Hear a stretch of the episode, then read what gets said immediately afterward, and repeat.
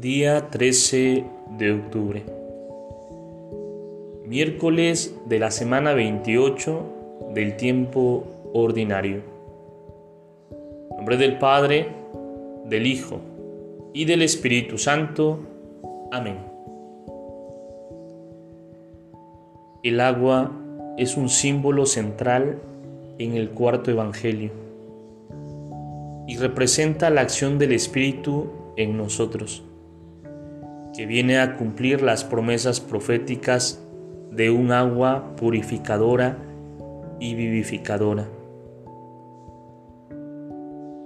La identificación del agua con el Espíritu es evidente. En Juan, el costado traspasado de Cristo, en el capítulo 19, versos 28 al 35, se manifiesta como la fuente del agua viva del Espíritu. En el derramamiento del Espíritu se cumple la misión de Cristo que ha venido a traer vida en abundancia. El agua del Espíritu, haciendo presente en nosotros a Cristo resucitado, nos hace participar de la vida de la Trinidad. Así su iniciativa de amor nos hace fecundos, comunicando a los demás la vida del resucitado. De ese modo participamos de su gloria.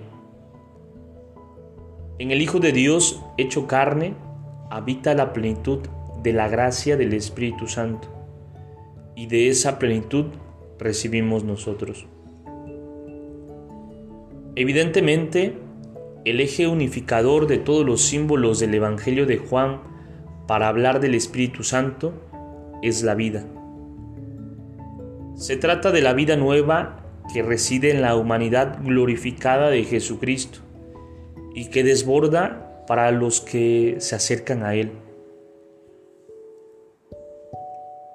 Unidos a Él, los creyentes participan de su fecundidad, derramando la belleza de su vida en el mundo.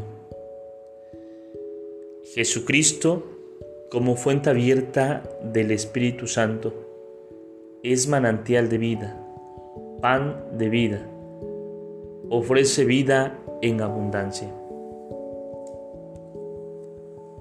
Gloria al Padre, gloria al Hijo y gloria al Espíritu Santo, como era en el principio, ahora y siempre, por los siglos de los siglos. Amén.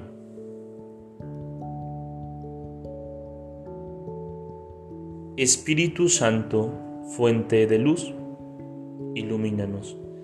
Espíritu Santo, fuente de luz, ilumínanos. Espíritu Santo, fuente de luz, ilumínanos. En nombre del Padre, del Hijo y del Espíritu Santo. Te saluda el diácono Edgar Sobat Campos de la parroquia de San Juan Bautista aquí en Cuitláhuac de la diócesis de Córdoba, Veracruz. Saludos y bendiciones a todos ustedes.